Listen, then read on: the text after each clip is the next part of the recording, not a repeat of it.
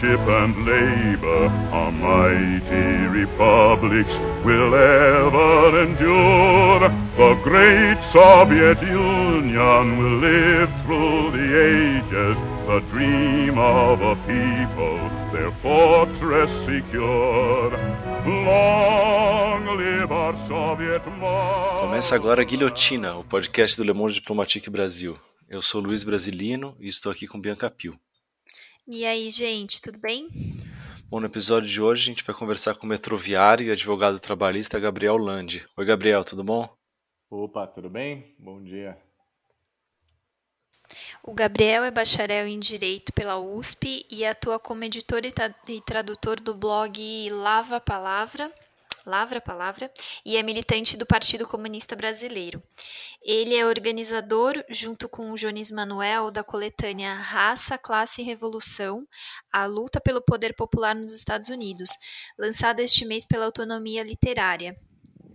É, a obra faz parte da coleção Quebrando as Correntes, inaugurada em fevereiro com o livro Revolução Africana, uma antologia do pensamento marxista, e que ainda terá mais uma publicação prevista para o ano que vem. É, bom, Gabriel, antes da gente falar do livro, você podia é, explicar para a gente e apresentar um pouco a coleção? Bom, é, a Quebrando as Correntes foi um projeto que a gente já amadurece aí há um tempo, né? Eu e o Jones, em alguns diálogos, é, sobre a necessidade de superar um pouco é, a invisibilidade, né? Que, que vitima é, o marxismo periférico, né? A gente, enfim, tem muito presente hoje um discurso dentro da esquerda e uma imagem do marxismo, né?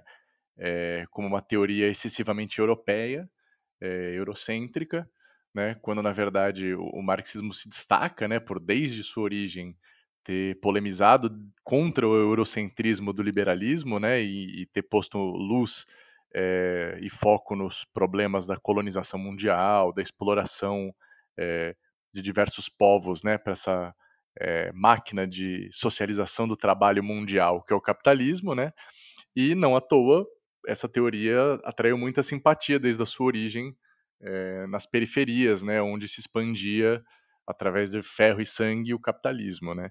Então nossa ideia com isso foi tanto mostrar, né, é, que esse discurso de que, enfim, o, o, o, marxismo nunca olhou para a questão racial, por exemplo, por um lado, né, é, ou até a invisibilidade que pesa sobre é, teóricos e teóricas marxistas não brancos, né, enfim, seja da África, da Ásia, dos países da América Latina, é, então, um pouco a ideia da, da, coleção foi essa, né? Botar, e aí no, no primeiro momento a gente botou bastante um foco é, nessa reflexão dos revolucionários africanos, né? Amilcar Cabral, Kruma, Thomas Sankara, é, entre outros, né? Uh, e agora, num segundo momento, a gente está se dispondo a abordar um tema que não é tanto de um marxismo periférico, né, em sentido próprio. É, enfim, quando a gente está falando dos Panteras Negras, a gente está falando é, de um movimento dos oprimidos no coração do capitalismo, né, da, da, da última, da metade passada do século passado. É, então, não propriamente no marxismo periférico, mas de um marxismo é, de um povo oprimido, né, e que se entendia nesses termos em solidariedade com os povos oprimidos de todo mundo. Né, os Panteras Negras estiveram envolvidos, por exemplo, em toda a crítica à guerra do Vietnã, né, em, em toda a luta contra o imperialismo estadunidense do período, né, é, e com grandes contribuições para essa reflexão, então, do marxismo voltado a pensar né, essa intersecção entre é, a exploração de classe e a opressão racial. Né. Gabriel, e agora nesse segundo livro, né, o Raça, Classe e Revolução, a luta pelo poder popular nos Estados Unidos, você falou um pouco agora dos Panteras Negras, mas eu ia te pedir para aprofundar um pouco mais é, sobre a escolha de analisar as organizações marxistas dentro dos Estados Unidos. Né? Bom, é, para nós acho que tem algum, alguma importância é, né, múltipla esse tema, porque por um lado é, acho que não, né, a gente acabou de sair de um, de um período de eleições é, presidenciais nos Estados Unidos, né, onde o mundo volta suas atenções para assim chamada democracia estadunidense, né, é, E, e, ao mesmo tempo essas eleições se deram né, é, no rescaldo aí de uma onda de protestos massivos contra a violência policial racista, né? Uh, algo que já desde os últimos anos do governo Obama eclodiu nos Estados Unidos e se reintensificou aí no último ano, né? Uh, então a gente vive um momento que, por um lado, é, para a gente era bastante interessante botar em discussão essa suposta democracia estadunidense, acho que podemos abordar isso um pouco em detalhes depois, mas abordar também a história né, desse desenvolvimento do movimento negro nos Estados Unidos e a conexão dele com a teoria marxista e as problemáticas da teoria revolucionária, né? Porque é, a, a, o público brasileiro, nossa nossa avaliação é que tem uma imagem muito esparsa, né? Então, ah, tem uma noção de que houve uma, né, não, não amplo, amplo público, mas o público, enfim, crítico, politizado, que se intera, né? Tem ainda assim informações muito fragmentárias, né, dessa história. Então, sabe do movimento dos direitos civis, é, ouviu falar já do Malcolm X, já ouviu falar dos Panteras Negras, mas não compreende muito bem como isso tudo se concatena historicamente, né? É, não só em torno desse projeto, do, desse livro, mas de um outro projeto que eu, que eu tive é, tocando no último período, de traduzir escritos do Malcolm X, né, pela editora do Lavra Palavra, é, ficou muito evidente para mim o quanto é, dessa história não chega a nós, né? O quanto ela é mais ampla, mais complexa e mais profunda, porque, enfim, a tradição do marxismo nos Estados Unidos e, e, em contato com esse problema racial, né? É, já é muito antiga, né? Desde os anos 20, o Partido Comunista lá dos Estados Unidos tinha um papel bastante grande na organização dos trabalhadores rurais negros do sul do país, né? Em muitos estados, inclusive, é, os comunistas eram chamados de nigger lovers, né? Amantes dos negros pela pela Ku Klux Klan, pela, enfim, pela extrema-direita, né? Então, é, muitas vezes as pessoas se surpreendem quando encontram no, no, os Panteras Negras e descobrem que eles são marxistas, né? Que eles tinham influência do pensamento do Mao Tse-tung, que eles tinham influência é, do Lenin e tudo mais mas isso é também uma expressão de um desconhecimento dessa história, né? E de como é, toda essa experiência da luta nos direitos civis nos Estados Unidos, ela acaba se confrontando com a permanência da violência policial contra o povo negro, né? Uma permanência que já à época era perceptível, né? O Malcolm X é uma das primeiras figuras a se levantar e denunciar isso, é, e os Panteras Negras um pouco seguindo esse legado dele, né, que foi inclusive vitimado por essa violência, não, não propriamente da polícia, mas pela violência que vitimava e vitima o povo negro estadunidense, né. Então nunca é, o, o, marxismo estadunidense teve alheio a esses problemas, né, é, e aí para a gente era um, é um pouco um aspecto interessante de, de, de demonstrar, né, que essa influência que daí hoje chega muito presente no Brasil de uma concepção liberal do problema racial, né, é, na verdade, uma resposta que existiu nos Estados Unidos a todo esse histórico, né? um esforço de apagamento dessa história é, e de superação dela, né? através de investimentos massivos de, de fundações de estudo, de pesquisa e etc., financiados por grandes monopólios empresariais, né? para produzir, a partir do pós-Panteras Negras, né? um pensamento é, liberal, antirracista nas universidades estadunidenses, né? tentar neutralizar um pouco essa essa influência irruptiva do pensamento revolucionário, do pensamento marxista, em contato com a questão racial. Né? Uhum. Então, no fim das contas, os Panteras Negras, tão conhecidos quanto são né, a sua imagem, é, o verdadeiro conteúdo e o significado teórico da experiência deles ainda é muito desconhecido né, pelo público brasileiro. Uhum. É, até para entender melhor esse contexto, né, Gabriel, o prefácio escrito por você e pelo Jones é, fazendo aí um, um, uma, um histórico, é, né, um, um, apanhado histórico aí do, dos Estados Unidos, ajuda muito a entender, né? Eu queria te perguntar sobre isso, qual, qual o legado e, e quais as marcas, né, é, que foram deixadas aí pela escravidão e pelo, e, e pelo subsequente segregacionismo, é, uhum. o que que isso deixou de, de particularidade aí para a gente entender a história da luta popular nos Estados Unidos. É, o, o, um dos aspectos né, que é muito facilmente esquecido quando se conta a história da democracia estadunidense é que ela foi uma democracia dos senhores de escravos, né? Uma democracia é, erguida no extermínio dos chamados pele vermelhas, né? Então, no extermínio dos povos indígenas é, e erguida sob a escravidão. Né, os, os, pais fundadores dessa democracia debatiam abertamente nos seus escritos dos federalistas né, como mitigar a influência da massa, como alijar é, a massa negra, mas também a massa branca, trabalhadora, inculta, etc., né, das decisões, como é, forjar essa suposta democracia sem que ela confrontasse esses interesses dos proprietários, e aí incluídos aí, nessa época, os proprietários de, de escravizados negros, né?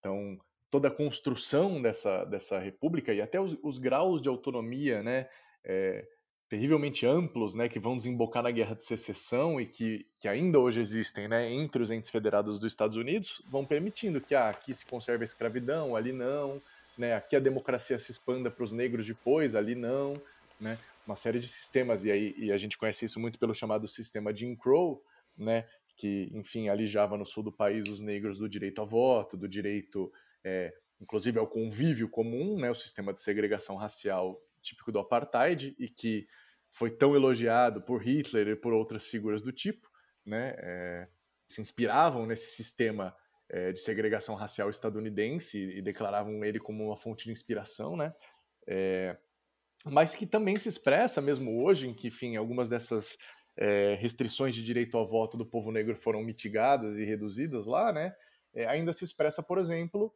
é, nessa democracia fragmentária, indireta, né? Então acho que o público brasileiro, até acompanhando as eleições, se espanta quando fala, ué, como assim, o, berço da democracia, ó, o país liberal, as pessoas não votam no presidente delas diretamente, né? Ou um sistema, por exemplo, que delega para os estados fazer legislação eleitoral. Então, por exemplo, o estado do Texas até hoje é proibido o Partido Comunista. Ou em muitos outros estados, né, que não é, é, não é proibido expressamente, mas impõe regras tais para poder estar tá na cédula que um partido pode, tentando competir com os republicanos e democratas, lançar uma candidatura e essa candidatura não estar em todas as urnas do país, ela só vai estar nas cédulas de algumas urnas. Em outros estados, você pode escrever o nome do, do seu candidato independente embaixo, né, e, e, mesmo não estando na cédula. Em outro estado é outra coisa. Então, mesmo né, essa, essa democracia tendo hoje né, é, superado formalmente alguns desses aspectos de segregação racial, né, ela preserva ainda uma dinâmica de segregação social né, é, e de, de alijamento né, da participação política de amplas massas é, estadunidenses. E aí, num, né, acho que tem um ampla referência para esse debate no Domenico Losurdo, que é um, um estudioso bem minucioso da história da democracia estadunidense, né? mas acho que já para o público brasileiro esse pequeno contato com, com as eleições presidenciais últimas já ajuda a levantar uma pulga atrás da orelha, né? E aí, para nós, isso não está dissociado dessa construção de um sistema de uma democracia racionada, né? Uma, uma democracia que contém algo muito presente de ditadura nela, né?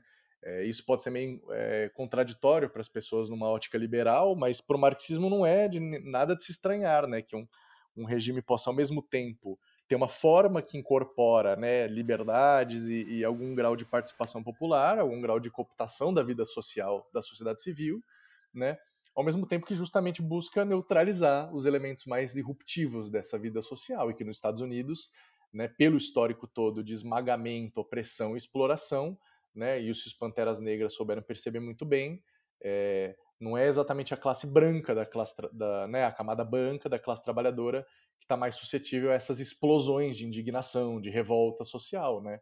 São essas camadas do povo negro, do povo latino, do povo indígena nas periferias das grandes cidades que têm montadas contra ela é, um aparato policial de repressão e de vigilância que também é a experiência dos Panteras Negras, né, o esmagamento deles pelo COINTELPRO, pelo Programa de Contra-Inteligência do FBI, é um exemplo, acho que, bastante evidente, né? Sim, é, Gabriel, agora entrando um pouco, é, a gente queria perguntar sobre o surgimento da, de organizações como os Panteras Negras é, em um país que é tido como tão anticomunista assim, né, como é os Estados Unidos. E aí eu acho que valeria você é, comentar um pouco também por que, que o país se tornou tão anticomunista, porque muitas vezes passa a ideia de que sequer havia grupos marxistas por lá, ou sequer foi possível ter uma, uma resistência. Acho que seria interessante comentar sobre isso também. Uhum. É, eu acho que é, o nosso senso sempre da história, né, ele é muito marcado pela época que a gente vive da história.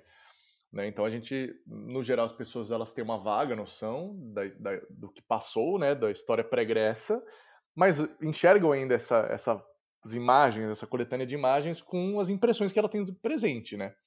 É, é muito fácil para a gente esquecer que esse ah, o berço da democracia, onde parece que é, né, tudo funciona com tranquilidade, na paz, com uma grande civilidade, etc.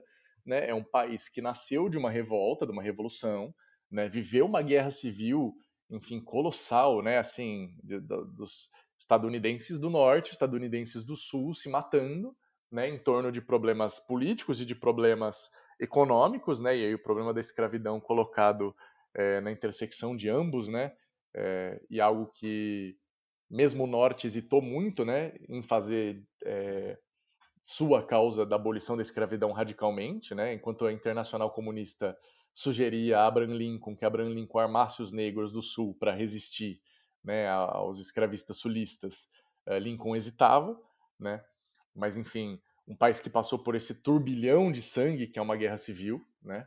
É, e que no início dos anos 20, 30 vivia um, um processo de ascensão do, do, do, do, Partido Comunista, né?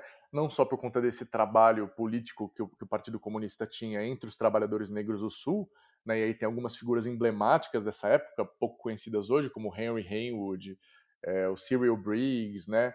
Muitos nessa época também imigrantes é, caribenhos nos Estados Unidos, né? formaram esse caldo é, da origem do movimento negro estadunidense e muito simpáticos ao, ao, comunismo por ver como a experiência da Revolução Russa indicava né, para os povos dos países colonizados a necessidade também de se rebelar, de se revoltar e de se emancipar. Então, esses imigrados das Antilhas vêm trazendo uma influência de um pensamento radical para os Estados Unidos, né? Mas por esse trabalho já existente, né, dos partidos comunistas e do, das organizações sindicais radicais, né, até influenciadas pelo anarquismo, etc. Né? Vale lembrar que, inclusive, a data do 1 de maio é marcada por causa dos protestos e da repressão aos protestos em Chicago. Né? Enfim, eram os Estados Unidos da, da virada do século XIX para o século XX, é um Estados Unidos de um movimento operário muito efervescente. É os Estados Unidos que ainda não atingiu seu apogeu como potência imperialista e que por isso ainda não consegue né, acomodar um, o padrão de vida que no pós-segunda guerra ele vai conseguir dar para os seus trabalhadores e com isso arrefecer esse movimento radical, né? E ao mesmo tempo em que consegue passar a fazer isso e desarticular os, a, a, o protesto da classe operária, né? Vai passar é, a ter uma política muito feroz de anticomunista, né? Conhecida como macartismo, de perseguições, de enfim, de é, né? Quem quem não teve que fugir do país foi guetificado, isolado, né? Uh, então, acho que também esse estranhamento para a gente é um, é um, pouco expressão do desconhecimento, um, da tradição revolucionária estadunidense, né, da tradição do movimento operário estadunidense, e aí nos marcos disso da tradição do marxismo nos Estados Unidos. Né. É, figuras, por exemplo, como o Web Du Bois, né, é, que era, enfim, um dos fundadores do movimento Niagara, depois da Associação pelo Avanço do, do Povo de Cor nos Estados Unidos, é, demonstraram várias vezes suas simpatias pelo marxismo, né?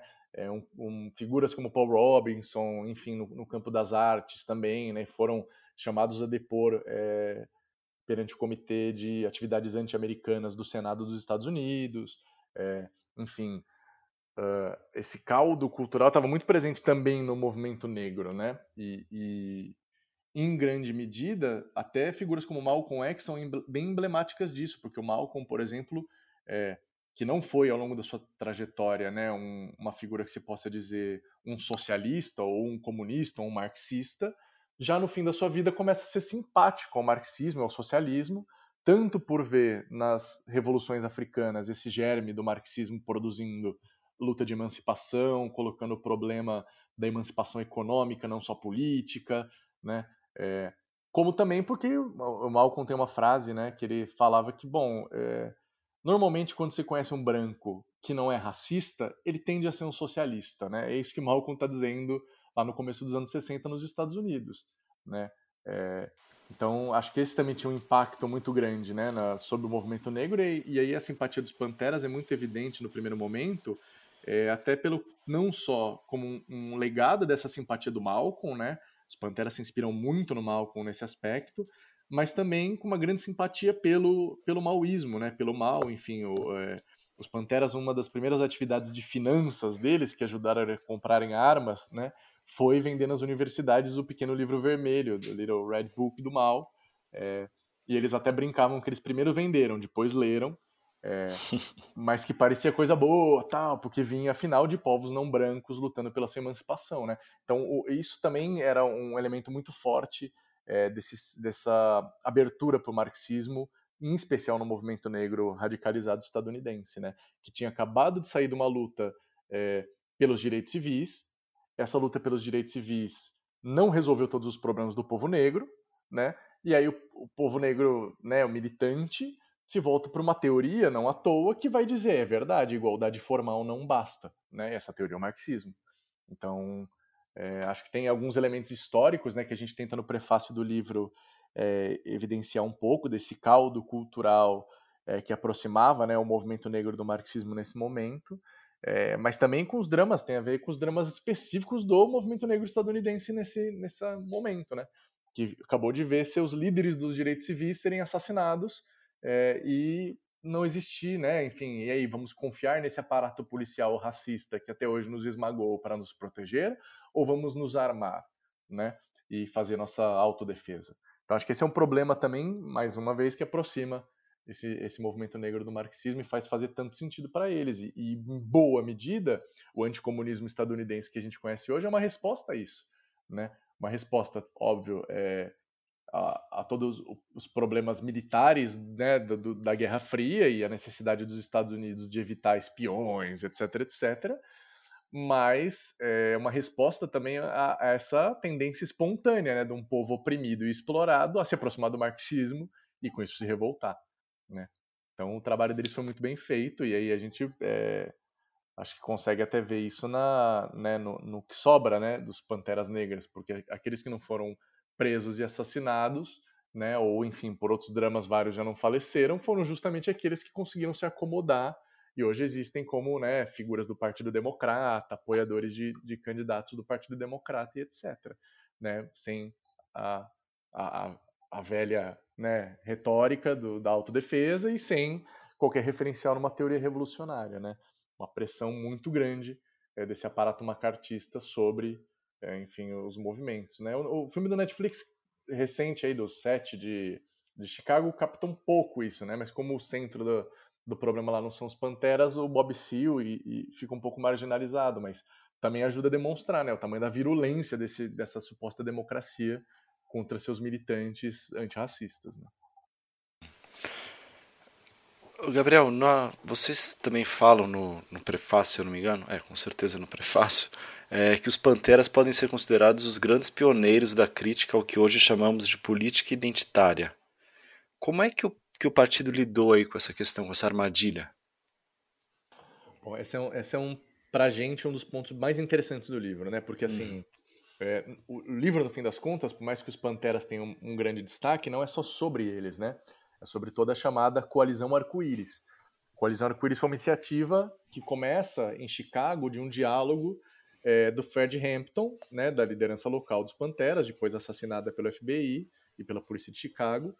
É, ele era muito próximo do, de, nos bairros, né, existiam é, os migrantes dos Apalaches, que era uma população branca do interior, mas que chegando nas grandes cidades sofreu um preconceito tremendo, né, falava diferente, é, tinha referências culturais diferentes, né?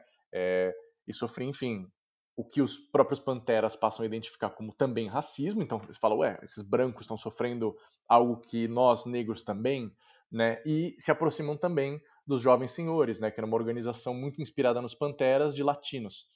É, e desse diálogo, eles começam a ensaiar um tipo de coalizão interracial, focando em autodefesa, poder para os povos oprimidos, né? E no fim das contas, uma, uma pauta né, de reivindicações muito parecidas: problemas de desemprego, problemas do custo de vida, problemas de moradia, problemas quanto à saúde pública, né? Que, enfim, ainda mais nos Estados Unidos que não tem saúde pública como tal, né? Então, enfim, acesso à saúde, acesso à educação, é... e esses todos problemas que vitimam é, os grupos oprimidos da sociedade na sua dimensão mais econômica, inclusive, né? E esse ponto em comum que eles começam a enxergar é, e, e, em boa medida já era o que baseava neles, vai criando esses laços de solidariedade. Óbvio que isso não é um é, algo que surge também do nada. Os, os Panteras estão se erguendo em cima de um problema quando eles vão, vão criticar o, o identitarismo ou, nas palavras dele, o nacionalismo cultural, né? eles estão se erguendo exatamente em cima do, do que o Malcolm deixou de legado, porque o Malcolm X é o cara que se notabiliza na política estadunidense como um agitador da nação do Islã, né? um grupo também que é pouco conhecido no Brasil, mas que foi muito grande, principalmente graças ao Malcolm, que era um grande agitador, né? Ajuda a ampliar as fileiras da nação do Islã numa escala inimaginável, né? É, e que no fim da vida, quando Malcolm se afasta da nação do Islã, ele se afasta com críticas muito duras, não só porque ele, indo para Meca, tem contato com o Islã ortodoxo e começa a perceber que a nação do Islã era qualquer coisa menos Islã, né? Enfim, era, era uma denominação própria, um produto, um subproduto novo dentro do islamismo, mas nada que o mundo islâmico reconhecesse como tal, né? E que nessa de dizer que o Elijah Muhammad, que era o grande líder da nação do Islã, era um profeta, um mensageiro, é, e não só isso, em a nação do Islã tendo um braço armado, que era a flor do Islã, né? É, ela se tornava uma organização extremamente perigosa e até reacionária, né? Não à toa é essa violência da nação do Islã que, por fim, mata o Malcolm, né?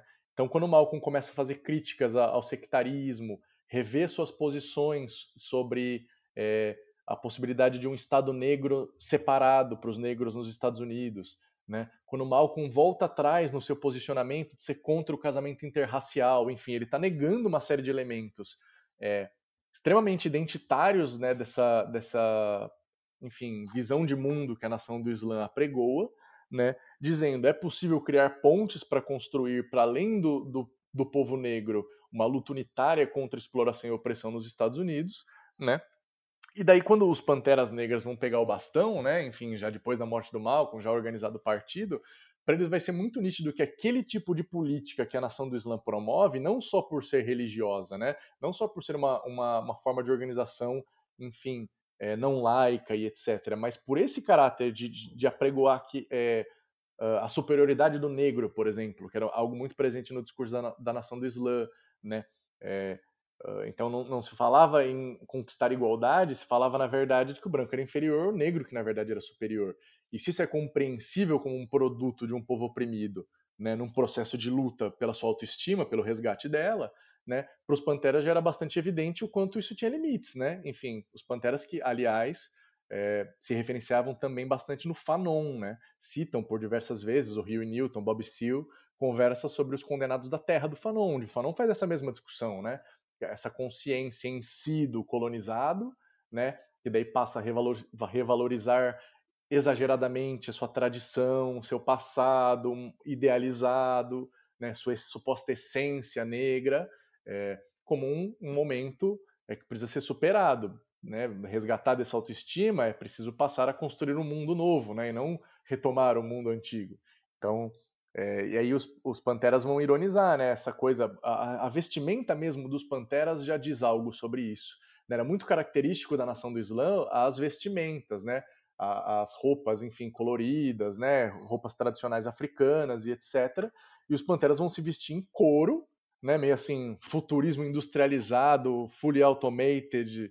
É, para dizer, não, nossa, é, para nós não é vestir as velhas roupas do nosso povo que é emancipação, né? A gente quer criar um negro novo também, né? Negros e negras num novo mundo, né? Então, enfim, é, ironizavam bastante no discurso esse recurso às vestimentas, etc, né? Isso, o Fred Hampton era especialmente mordaz. Então, para eles, nessa crítica do nacionalismo cultural, é, que, o que para nós parece algo que dialoga com a ideia lá do Malcolm de tokenismo, né? Ou ou de representatividade até, né, que a gente poderia dizer, é, ou então uma ideia de que também elevando uma pequena camada de lideranças negras, a ascensão social de alguns poucos negros é, seria uma perspectiva de emancipação para a maioria dos negros, né? Os Panteras vão responder como Malcolm que não, que isso não resolve os problemas do povo negro, da massa negra, né? Que é afinal contra a qual se construiu um sistema de opressão racial, né? É, então bastante nesse aspecto que a gente identifica algo em comum entre o que, para os Panteras, é essa crítica ao nacionalismo cultural da nação do Islã, né, e, enfim, e de outros movimentos, do garveísmo, né, é, no contexto estadunidense, e é, o que para nós é hoje a crítica que precisa ser feita ao identitarismo, né, é, e isso se liga, inclusive, para a gente com o propósito da, da coletânea como um todo, porque muitas vezes a crítica ao identitarismo é visto como uma crítica a, a, então todo o reconhecimento de identidades, né? De, e de uma luta pelo reconhecimento social dessas identidades e por todas as outras coisas que atinjam as pessoas envolvidas com essas identidades, né? Enfim, para o marxismo, o problema da identidade nunca existiu só como tal, né? Ele sempre foi um componente, inclusive, do problema da autodeterminação dos povos. O problema cultural, o problema da língua, o problema da liberdade de credo, uma série de problemas, é, mas que também estão ligados a, a, essa causa né, da exploração material desse povo não branco, né? Então, enfim, para nós, acho que nesse sentido, é, encontrar no, nos Panteras elementos para essa crítica também casa um pouco com o sentido geral da coletânea, que é demonstrar é, que há um outro jeito de enxergar a problemática racial, né, que não esse só dos think tanks liberais financiados é, pelos Estados Unidos. É uma crítica bastante atual também, né, Gabriel? É a, é do, do capitalismo negro, né? Que hoje em dia é, uma, é muito forte, né? Ah, sim, né? Para os Panteras isso é um tema que inclusive gera algumas vacilações, né? Eles, eles têm algumas cisões até interna por causa disso, né? É, e o próprio Huey Newton, que é uma figura muito destacada dos Panteras, né, ao longo da trajetória toda do partido da fundação até a morte do Newton, é, ele oscila muito nessa questão. E aí, a nosso ver, no prefácio a gente até tenta é, não só né, ver o que tem de contribuição dos Panteras e, os, e as debilidades teóricas, né? muito do, do, problema das classes sociais, os Panteras, teoricamente, tiveram alguma dificuldade de equacionar, né? E uma das coisas que a gente identifica nisso é, é a, a, falta de, de, de, distinção que se estabelece muitas vezes no discurso dos Panteras entre o pequeno empresário e o grande empresário, né? E é compreensível, porque é, não é só o grande capitalista branco que explora os negros da periferia dos Estados Unidos, né? É também uh, o pequeno empresário branco, né, é, que consegue abrir seu negócio no gueto e cobra preços abusivos, ou ele é dono de um imóvel e cobra um aluguel, enfim, ele não precisa ser um grande magnata para ser um branco que acaba que está explorando um negro, né? E, e aí para os panteras é, isso imprimia algum grau de confusão de no primeiro momento irem muito firme nesse discurso de, de nenhum capitalismo serve e num segundo momento reanalisar o capitalismo e daí o, o, discurso deles nesse aspecto é de que é, fomos muito duros também em não compreender que existe uma aspiração por ascensão social no povo negro. Ela no capitalismo vai se expressar como as pessoas tentando empreender, elas tentando sair dessa situação proletária de vida e sonhando em ascender socialmente através de um pequeno empreendimento, né? E que, portanto, o partido também não podia hostilizar essas pessoas, né? E acho que esse também é um dos, um dos desafios. Se a gente precisa combater as ilusões é, que o discurso do empreendedorismo e, e, e, dentro dele o do capitalismo negro engendram, né? É, por outro lado, a gente também não pode cair num, numa postura de, de hostilidade com essas pessoas que estão também, são trabalhadoras, são despossuídas e com, às vezes, o pouco que elas têm, tentam abrir um pequeno negócio, né? É, se criam também redes de solidariedade em torno desse discurso, que daí para a pessoa gera alguns benefícios materiais, né? A gente não pode também olhar para isso e achar que né, a, a, nossa crítica teórica e política enche a barriga da pessoa e, portanto, ela vai é, sair dessa situação de vida. Né? Tem que também, acho que o desafio é, como os Panteras não souberam encontrar esse, esse ponto, né? onde a gente mantém essa crítica, é, sem começar a recuar dela por perceber as aspirações legítimas que estão de fundo, né?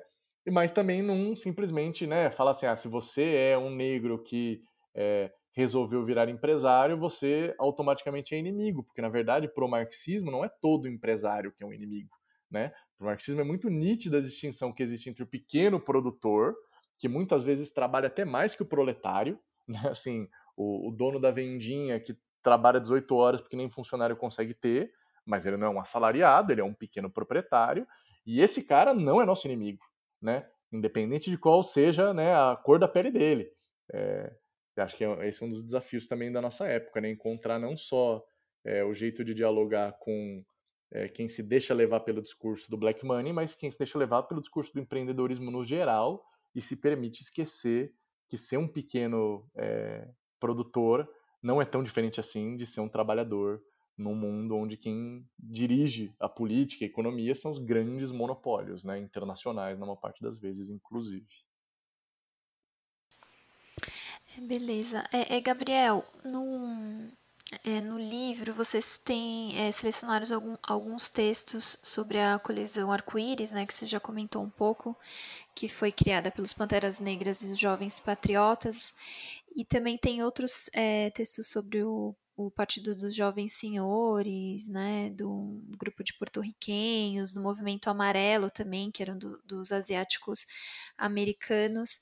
É, eu queria que você comentasse um pouco sobre a importância da união dessas lutas, né, que aí em alguns casos estão baseadas nessa questão identitária, mas também muito com esse recorte de, de classe, e também que demandas que essas lutas tinham em comum.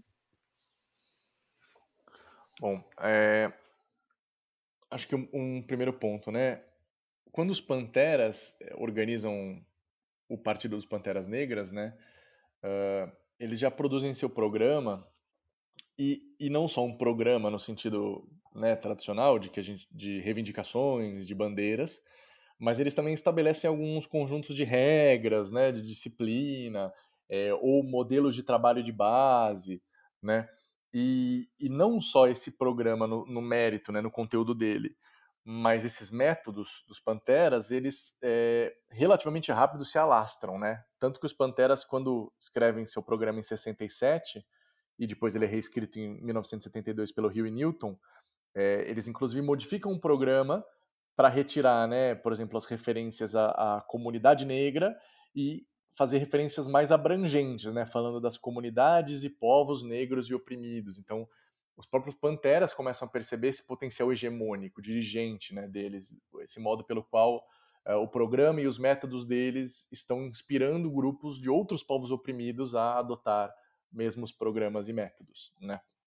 Inclusive porque as reivindicações dos panteras, e é interessante falar, né, identitário, porque, por exemplo, eles abrem o programa falando, falando que querem liberdade e poder para determinar o destino da comunidade negra, né? Para eles essa dimensão, mesmo quando eles abrem tocando diretamente no problema racial, eles não estão falando só em reconhecimento, né? Em aceitação, eles estão falando de poder, né? Dizem que não acreditam que serão livres enquanto não puderem determinar seu próprio destino. Né? Então eles já partem para um debate já muito avançado desde o começo, né? Eles não querem pequenas reformas, pequenas concessões, eles querem o poder do qual o povo negro ainda está alijado. Né? A segunda reivindicação já é pleno emprego. Né? Enfim, os Panteras eles estão é, num terreno, e é por isso também que né, eles, eles concatenam muito bem essa dimensão de ser um grupo oprimido dentro de um sistema de exploração. Né? Terceira reivindicação deles é o fim do roubo da comunidade negra pelos capitalistas. Né? É, e aí, quarta, moradia, cinco, educação, é, Ponto 6, um debate que é para eles muito marcante também é a isenção do serviço militar. Então, eles têm uma crítica muito contundente ao imperialismo, né? E dizer por que, que nós temos que morrer pela opressão dos brancos no Vietnã, né? Vocês estão de brincadeira.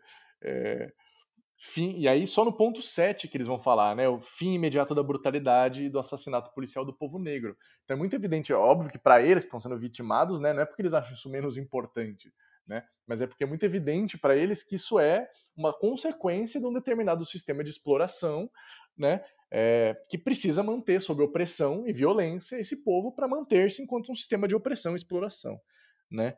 Uh, e reivindicações até muito arrojadas, assim, do ponto de vista da, da, mesmo a gente trabalhando nesse plano só da identidade, da luta por reconhecimento, né? Eles falam, bom, todos os, julga... todos os negros presos têm que ser soltos, porque nenhum negro preso foi julgado por seus pares. Né? Isso assim é ABC da teoria liberal. Você tem um julgamento justo, precisa ser julgado pelos seus pares. Se só júris de brancos que estão condenando os negros, né, de que modo essas prisões são legítimas?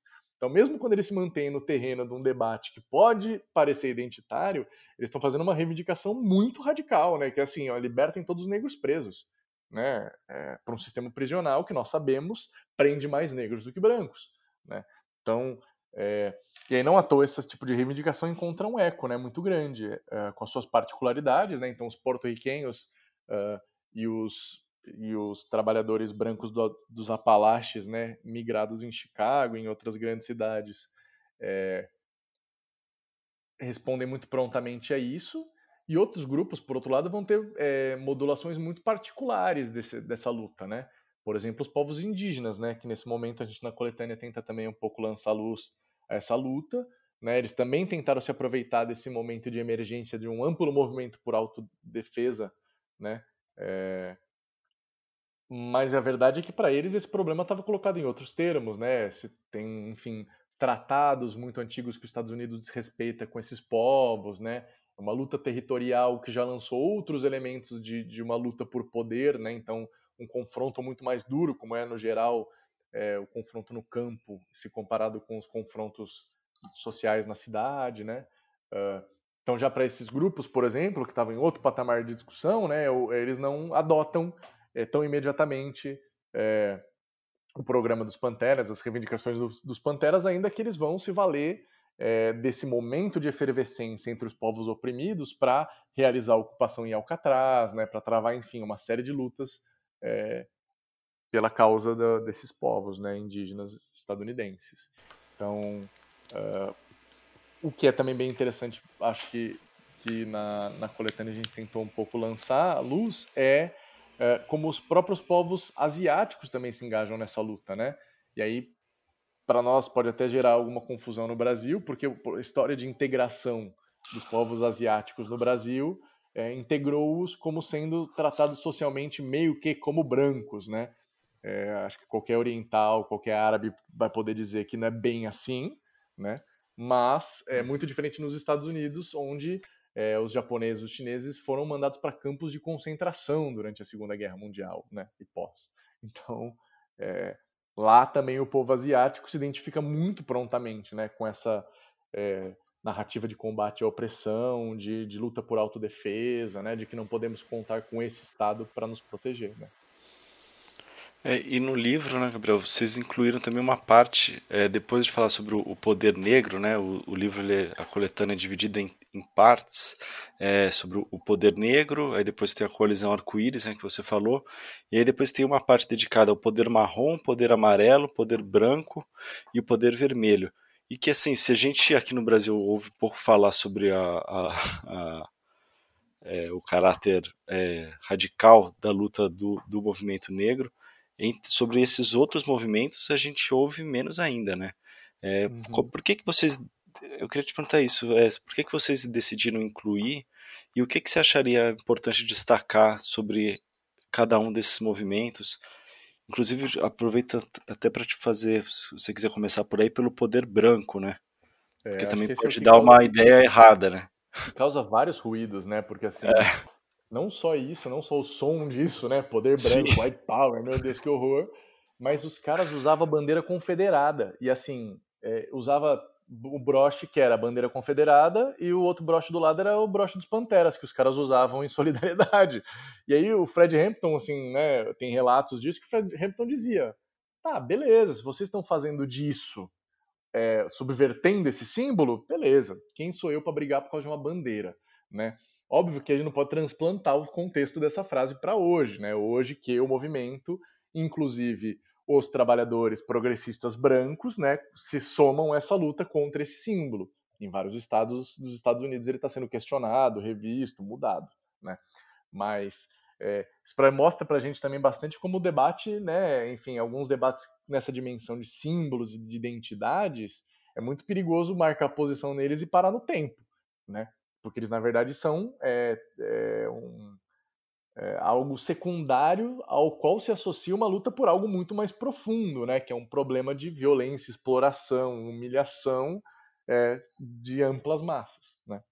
Então, para a gente foi interessante incluir isso e para também demonstrar né, como a, a, se queremos ser leais à concepção de luta antirracista dos Panteras, ela tem que ser concebida, por um lado, como uma luta Kisele por uma relativa independência, né? Porque esses povos eles precisam assumir as rédeas do seu próprio destino.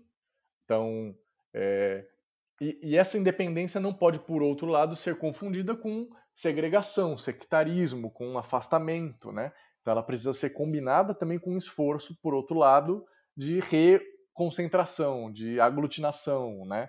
É, e isso é muito presente também no discurso deles, alguns discursos dos Panteras na coletânea Lançam Luz, sobre como eles concebiam o trabalho sindical dos Panteras, né?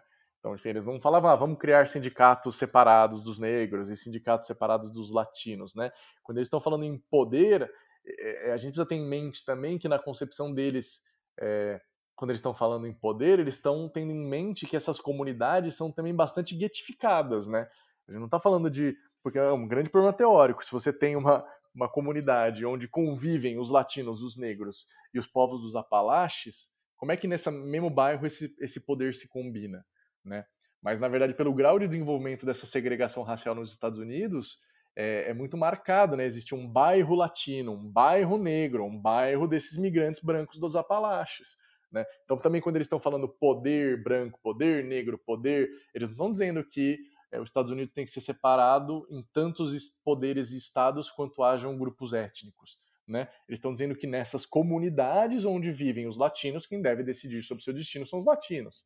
Né? Os Panteras nunca se colocaram é, um, um, problema da reorganização geral do poder nos Estados Unidos. Isso é uma debilidade do debate deles sobre o poder popular. Né? Eles sempre lançaram luz a esse aspecto comunitário. E isso tem a ver até com as táticas deles, né? Enfim, de fazer cafés das manhãs é, para as crianças dos bairros, prestar serviço de saúde nos bairros, uma certa tática de prestação de serviços sociais que o Estado não presta, né?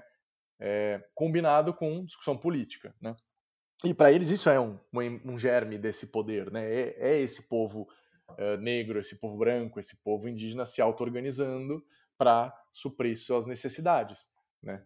Uh, então, acho que para a gente tem esse aspecto, né? O grande, grande foco da coletânea não é tanto só debater ah, como os panteras concebem é, o problema do negro nos Estados Unidos, né? Mas o problema da emancipação no geral, né? E que para os panteras, como para nós marxistas no geral, é um problema que ou a humanidade se emancipa toda, né? Ou nenhuma parte dela se emancipa, né? E para os panteras nesse tipo de esforço né, de unidade antifascista, como eles às vezes colocam, de, de coalizão, de solidariedade interracial, como outras vezes eles colocam, tá essa noção, né, essa noção de que é, ninguém pode ser livre se todo mundo não for junto, né, que os várias é, lutas parciais desses povos por sua emancipação têm que se combinar numa grande luta comum contra esse aparato é, de violência supremacista branco e capitalista que é o governo dos Estados Unidos. E, Gabriel, o que, que você pode contar para a gente sobre, para ajudar a entender um pouco também como é que foi a dissolução do partido, né? É, tem até um trecho do livro que, que vocês falam né, no, no, no, na introdução. Apesar de toda a sua riqueza, essa aplicação do marxismo chegou a alguns becos sem saída, né? É, que becos sem saídas foram esses e, e, e, como que a gente consegue entender, né? Por que, que o partido acabou se dissolvendo? Uhum. Bom, tem uma algo que pode ajudar também a entender isso é, é de novo o documentário do Netflix aí, dessa vez sobre o Malcolm X, né? Que lança bastante luz o Quem Matou Malcolm X sobre a, a tática da FBI de criar cisões no movimento, né? Então era, era um movimento bem comum e, e hoje amplamente documentado, publicizado, é, que o FBI trabalhava muitas vezes né, para criar tensões entre as lideranças, é, criar situações, mandar mensagens é, insinuando conspirações, né? Boa parte dessas cisões que acontecem nos Panteras Negras e todas essas tensões guarda alguma relação com isso, né? Com esse ambiente de cerco, né? Que o partido vivia. Então, algumas das suas maiores figuras foram muito cedo mortas pela polícia, pela FBI, e as que sobraram viviam sob um clima é, conspirativo, né? Um, um clima enfim, de perseguição brutal, e daí todo tipo de tensão que só ajuda a emergir, né? Uh, também pesava um pouco para isso é, essa uh, e aí é uma das críticas né que acho que são mais interessantes é, que as feministas negras vão fazer posteriormente né não só o Panteras aos Malcolms como em alguns aspectos muitas vezes é, a retórica deles de autodefesa está associada a um discurso é, do papel do homem na sociedade e a sua associação com a violência, né, com a força e etc. Então tem algumas tensões que são bastante expressões disso, né, com figuras bem problemáticas, como Eldridge, Eldridge Clever, né, que é um cara, enfim, é, que tem estupros na sua história e aí, enfim, é, coisas bizarras, né, é, e é um dos motivos, por exemplo, da expulsão dele, né, uh, e por outro lado, divergências mesmo, né? Assim, teóricas que vão produzindo algumas das outras cisões. Né? Então, por exemplo, o Stockley Carmichael, é, ele começa, a, conforme o marxismo vai ganhando espaço dentro do partido, né? É, e se firmando mesmo como a ideologia dos panteras, ele que se afinava mais com as noções do nacionalismo negro, acaba rompendo com os panteras negras, né? Sendo é, um pouco expulso, um pouco rompe, né? Então você tem por um lado essas tensões teóricas, né? E esses problemas de ordem né, do nível de tensão psicológica que se vivia. Né? É, um dos aspectos também que há de se refletir é como essa, a concepção dos Panteras sobre a organização ela não equacionava muito bem uma dinâmica de centralismo democrático. Por mais que eles falassem disso bastante, né, eles tinham uma organização muito mais centralista, até pelo caráter militarizado que ela adquiria, né, é, com essa noção de autodefesa particular deles, uh, do que provavelmente democrática. Né? Então, o processo de renovação das lideranças, por um lado, foi tolhido pelo aparato de repressão, né? É, nunca é demais frisar isso, e por outro lado, pelo próprio modo de construir uma organização fugindo dessa repressão extremamente militarizada, com traços conspirativos, né, e que, portanto, acabam depositando na mão das lideranças é, muito poder e alijando da decisão as bases. Né? O que é compreensível e, por outro lado, produz todos os desvios característicos né, dessa forma de organização. Então, boa parte do final da, da, da organização guarda relação com o final da trajetória do próprio Hill e Newton. Né? Então, os dramas pessoais dele começam a ter um peso muito definidor nos dramas políticos do partido. Né? Os momentos da vida dele onde ele está incapaz de trabalhar por vários problemas pessoais né, o partido não tem orientação, está confuso. E daí também é, boa parte desse movimento começa a ser integrado, né? Parte, boa parte dessas figuras que participaram do movimento negro nos anos 70 começam já no fim desses anos 70, sob um partido democrata é, já renovado pela luta pelos direitos civis, né, que não é mais aquele partido democrata dos Dixiecrats, é, supremacistas brancos do Sul, e sim o Partido Democrata mais próximo do que a gente conhece hoje, que abraça a questão racial, que lança candidaturas negras e etc. Então, boa parte dessas, também algumas figuras dos Panteras começam a suavizar seu discurso e se aproximar dos democratas, né? É, e a ala radical cada vez mais cindida, né? Para nós, também uma um das explicações teóricas disso está naquilo que eu comentei é, da dificuldade dos panteras de resolverem bem o debate de classe, né? De hesitarem, por exemplo, em dar a resposta de como é que essa unidade dos, dos povos oprimidos se expressa no movimento sindical. Né? De que jeito a gente pensa um movimento sindical que leve em conta o problema racial, que leve em conta o problema da autodefesa desses povos é, vitimados pelo Estado, né? É, e que consiga então ser uma força de massas, né, que unifique é, em torno das lutas econômicas todo esse movimento, né? Na impossibilidade de responder a isso, como todo grupo que é, vai perdendo seus vínculos com a massa, né? É, e aí um pouco também sendo desidratados, né, financeiramente, que também é um processo que aconteceu. É, então, no primeiro momento, os Panteras inspiraram alguma simpatia, receberam até doações de muita gente rica para fazer seus programas de café da manhã, seus programas de assistência de saúde, seus programas educacionais, né? E também a fonte começa a secar, porque, opa, não era isso que a gente esperava, né? Então, enfim, é, acho que tem vários dramas que concorrem, né? O, o, o nosso livro ele tenta também deixar alguns problemas para o leitor, para a leitora, porque é, a gente parte da premissa de que muitos dos elementos que estão lá são muito novos para as pessoas, né? A gente não quer também se arriscar a dar um passo muito maior que a perna e já fazer um grande debate de fôlego em cima mas, mas permitir as condições para esse debate, né? Por que que e óbvio e sabemos que muita gente vai dar a resposta à direita, vai fazer assim, ah, deu errado porque do utopismo, deu errado porque o marxismo não dá certo, deu... as respostas também vão vir por aí, né? Mas estão lá os elementos para discussão, né? Na nossa opinião é um pouco isso, a dificuldade de resolver esse problema das relações de classe, né? E fazer do movimento não só um movimento dos povos oprimidos, mas um movimento que se combinasse com o movimento operário né, num, em algo de patamar superior, e que se expressa por conclusão também na sua incapacidade de resolver bem esse problema do poder. Tá bom, poder comunitário nessas comunidades, mas o que é o poder de Estado nos Estados Unidos, né? Como deve mudar a federação, deve ser mais unitária, mais descentralizada, esse sistema eleitoral basta, precisamos de um outro tipo de democracia, né? Mesmo quando eles falam em poder para o povo, poder negro, poder amarelo, etc., é, muito raramente eles avançam para essa discussão de o que, que é esse poder, como é que ele se conforma, como ele se produz, né? É, ele é só a organização militar do Partido dos Panteras Negras, e como boa parte dos Panteras respondiam sim, para eles o poder era aquilo, né? E não, não também esse momento de interface com a massa, de participação massiva, né? Naturalmente a organização foi se tornando, é, foi se atrofiando, né? E, e degenerando até no, no fim da. O próprio Rio criticava muito isso, essa caricatura de organização militar, né? É, que devia ter sido só um dos aspectos, um aspecto principal, mas não ter resumido né, os Panteras Negras em algum grau é, né, no fim das contas, meio que o fez. Sintoma dessas dificuldades, Gabriel, é, foram as eleições primárias dos Estados Unidos, as eleições primárias, as primárias democratas que tiveram nos Estados Unidos esse ano, né, em que o, a população negra votou majoritariamente no, no Joe Biden, né, contra o Sanders. Como é que você enxergou aí esse, essa, essa, essa, esse momento?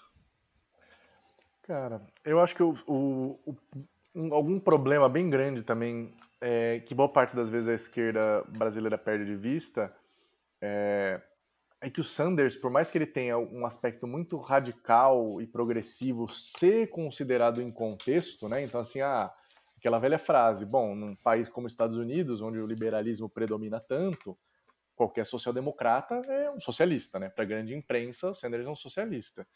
Só que o Sanders é um cara que dá respostas bem problemáticas em vários temas é, também, né? Assim, quando a gente vai questionar sobre a política é, de Israel para o Oriente Médio, Sanders não há um pio do Sanders porque ele tem compromisso com o lobby sionista.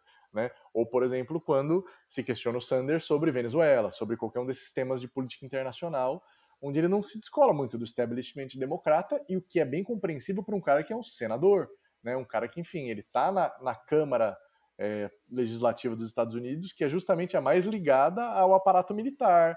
Ele deve ter informações sensíveis que a massa dos americanos não tem, né? ele é parte do jogo imperialista estadunidense, quer queira, quer não. Né? Se não quisesse ser, era sair jogando no ventilador, coisa que ele não faz. Né? Então, assim, uh, também, por um lado, não me surpreende uh, que ele não consiga apelar para a radicalidade que, que a política estadunidense hoje demanda. Né? E, inclusive, não é só o fato de que a, a boa parte dos negros democratas votaram no Biden, não, não no Sanders, é, mas também que muitos desses povos oprimidos, então latinos, negros, votaram no Trump. Né? Sim, isso é também é um dado. Enfim, é, por mais que se, né, é, o movimento negro organizado tenha é, se galvanizado contra o Trump em torno do Biden, né? Também a mesma pergunta pode ser feita nessa outra, nessa outra escala, né? E por que, que tantos milhões de negros e latinos votaram também no Trump, né? É, eu acho que é um pouco porque mesmo o Sanders e, e, e, o Partido Democrata não dão essas respostas, né? Esse movimento negro estadunidense mais organizado, é, ele opera muito nessa lógica, não mais nessa lógica da radicalidade, que como operou Malcolm X, como operaram os Panteras Negras, né, e opera nessa lógica de representação dentro do sistema, né, é, a, a, Nancy Fraser, é, no, no, nos livros dela, né, sobre o que ela chama de neoliberalismo de esquerda, progressista, etc., é, dá um pouco a marca disso, né, dessa relação do movimento negro hoje com o Partido Democrata. É, então também acho que a gente tem que esperar grandes novidades desse movimento negro, né, não é como ser é, as, a ampla massa que se mobilizou contra a violência policial racista fosse ela que está indo à convenção democrata e votando no Biden, né? É, óbvio que também tem um efeito aí muito contraditório da vice do Biden, né? Que se por um lado pode representar uma ascensão da mulher é, não branca ao poder central, por outro lado é uma punitivista de marca maior que mandou para o cárcere é, milhares e milhares de negros e negras, latinos e latinas, né? Uh, enfim, então não, não, não me parece que o Partido Democrata É, acho que esse é um primeiro ponto a se questionar. Quem que é esse movimento negro que está lá no Partido Democrata votando nas prévias, né? Uh, e no segundo momento é esse, de que modo que então é, essa, essa preferência por um moderado desses democratas negros, né, está em contradição com essa aspiração por algo mais radical, nem que seja de um chauvinista branco como Trump, né, mas que fala que vai confrontar todos os poderes, inclusive a maçonaria, os Illuminati e o que seja, né, ao velho gosto da retórica fascista, ele vai combater todos os inimigos que não existem, né, é, mas não vai combater os grandes empresários como ele, né, e do outro lado um cara que é o candidato do Vale do Silício, né, assim, também, eu, eu não acho que é, foi nessa, nessa saída é, que se inspirou, né? Inclusive as pessoas que estão desacreditadas de um sistema é, que as vitima, né? Enfim. A, ao mesmo tempo, é, eu achei interessante a gente notar que teve um processo de, de fortalecimento né, desse setor independente. Né? Se por um lado foi uma eleição recorde em termos de comparecimento, uh, um sintoma sempre muito grande dessas grandes polarizações é o esvaziamento das terceiras vias. Né? E, na verdade, essa candidatura da Glória La Riva, lá do Partido é, pelo Socialismo e Libertação, foi uma candidatura com seus dezenas de milhares de apoiadores, as, as velhas candidaturas é, dos Verdes, do Partido Paz Liberdade tiveram lá seus votos, né? enfim, em vez de uma desidratação grande dessas candidaturas independentes, que é o que se poderia esperar de uma eleição bem polarizada, né, elas ou mantiveram posições ou cresceram.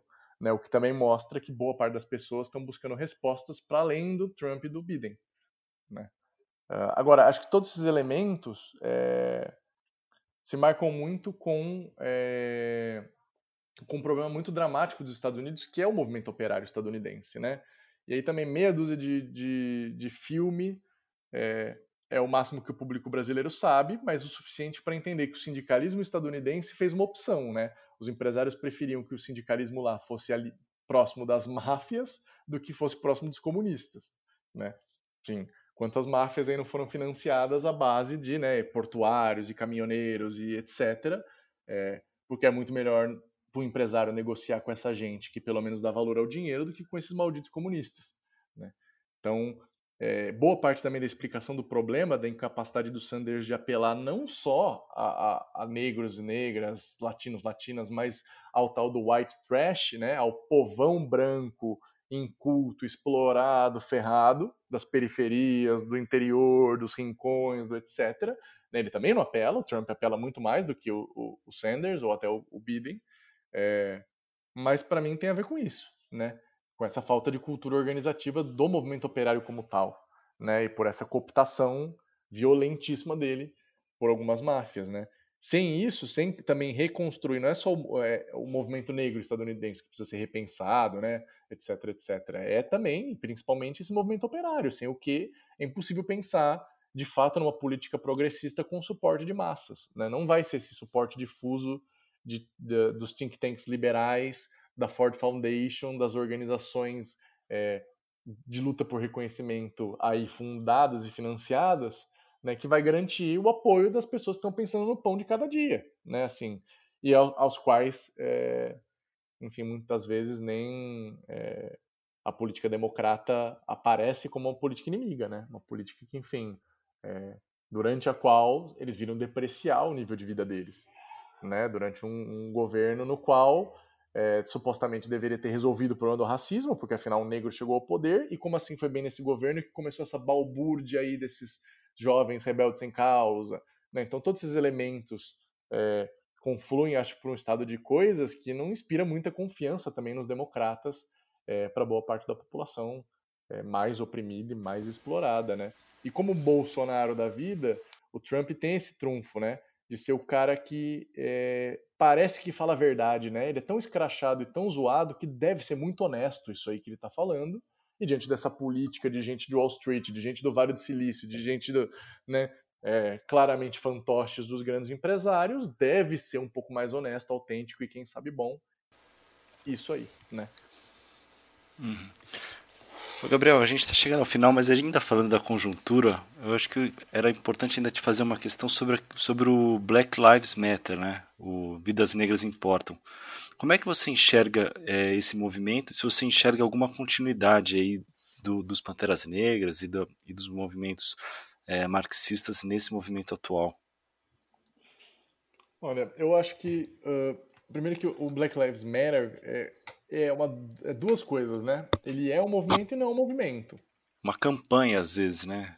É, Parece. Ele, como meio que esses Occupy, né? Assim, eu acho que tem esse tipo de, de fenômeno social que é algo que, meio que em torno de uma palavra de ordem e de um método, se dissemina. Em alguns casos existe meio que independentemente e outros têm adesão de organizações muito maiores, né? É, então, sei lá, tem uh, organizações várias que levantam essa palavra de ordem do Black Lives Matter e se somam aos atos. E tem em alguns lugares onde não tinha uma cultura política muito grande, essa cultura política está surgindo em torno desse organizar num movimento Black Lives Matter. Né? Então, nesse aspecto é bem progressivo. Né? Toda experiência de organização, de participação, de, de protesto popular é pedagógica. Né? É, a gente, como marxista, também sempre parte dessa premissa é, mesmo quando ela se expressa é, de maneira muito aquém das necessidades reais delas, né? Porque, enfim, é, os Panteras, como eu estava dizendo, eles começam falando assim: precisamos do poder, né? E o Black Lives Matter começa dizendo uma coisa que é um, assim, né, um truísmo, assim, deveria ser, né? E aí ele não responde, tá? Como é que fazer isso que parece um, um truísmo verdade? Ele trabalha com a contradição gritante, que é a vida das pessoas é digna e a vida das pessoas negras não é tratada como tal, né, e é vitimada por um sistema de opressão e, e, e violência. Como fazer dessas vidas, é, né, como modificar esse sistema, já dando um pouco a resposta, né? Acho que isso é uma coisa no qual Black Lives Matter ainda não dá a resposta. E, inevitavelmente, a geração de militantes que está se formando em torno desse movimento vai se colocar essa pergunta. Né? Nisso reside o potencial progressivo e o limite desse movimento. Né? Agora, em muitos lugares, é sob essas bandeiras também que estão crescendo essas organizações socialistas nos Estados Unidos. Né? Não só essas mais famosas e, reformistas como o Democratic Socialists, né? que é essa turma que não é bem o Sanders, estão à esquerda do Sanders, mas meio que grudam nele, né? e tem a, essa tática de disputar os democratas e tudo mais mas outras organizações, como a Socialist Alternative, né, que é um, um partido trotskista que tem uma vereadora eleita em Seattle, é, o Party for Socialism and Liberation, que é o partido da Glória La Riva, é, que lançou Leonardo Peltier, é, a, a, vice é, na chapa da Glória La Riva, que é um, um militante indígena preso né, há, há, várias décadas, e que inclusive consta na coletânea o relato sobre a prisão dele e tudo mais. É, enfim, tem crescido também, né? Tem sido um movimento é, que, por mais que ele parta de uma palavra de ordem aparentemente identitária, né?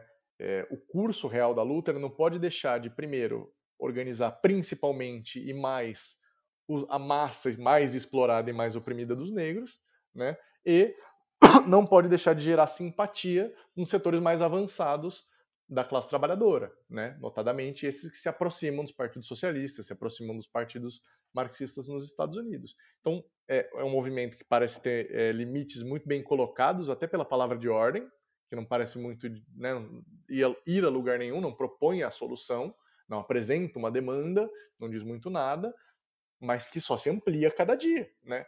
E, e, e ao mesmo tempo, então, por isso mostra que tem alguma vitalidade social. As pessoas não é, vão aos milhares às ruas em torno de uma palavra de ordem se ela não ecoa profundamente é, com as angústias que estão dentro delas, né? Então, me parece isso, eu diria, um estágio transitório para algo muito maior, como foi o Occupy. Né? Hoje ninguém lembra assim, muito do Occupy, mas o Occupy foi meio que um despertar da política radical nos Estados Unidos, né? pós-crise de 2008. Meio que dando tom, olha, anunciando, olha, aquela Pax americana, onde os superlucros de uma dominação mundial muito tranquila e garantida é, acomodavam as lutas internas do país, acabou né, com a crise de 2008. Então tem coisas que vêm na história não para é, né, dar a, a, solução, mas para ser um passo no caminho da solução. Né? Eu acho que é meio que isso que o, o Black Lives Matter representa hoje. Legal, Gabriel. Maravilha, cara. Muito obrigado aí pela conversa. Foi um prazer, foi meu. Agradecer aí o convite. É, desejar a todos boa leitura, porque tenho certeza que adquirirão seu exemplar do é, Raça, Classe e Revolução. Também Sim. recomendar esse livro dos discursos do Malcolm X, lançado pelo Lavra Palavra Editorial, é, e me colocar à disposição aí para eventuais novos bate-papos. Maravilha, Gabriel, super obrigada pela sua participação. A gente vai colocar todos os links no post para os livros que você mencionou. E acho que é isso, né, Luiz? Acho que é importante lembrar que a gente, é, que a edição de novembro do Le Monde Diplomatique está nas bancas das cidades de São Paulo e Rio de Janeiro. Isso. Então, vá para a banca mais próxima se você mora nessas cidades. A gente está tentando agilizar para voltar para todas, mas está difícil para todas as cidades do Brasil, mas a gente segue tentando. E a gente continua com a nossa série especial Cidade Livre. Está no episódio 5, já está no ar. É, estamos na metade, né, Bianca? Sim, ainda temos cinco episódios. É isso. Então tá bom, pessoal. Até Valeu. semana que vem. Até.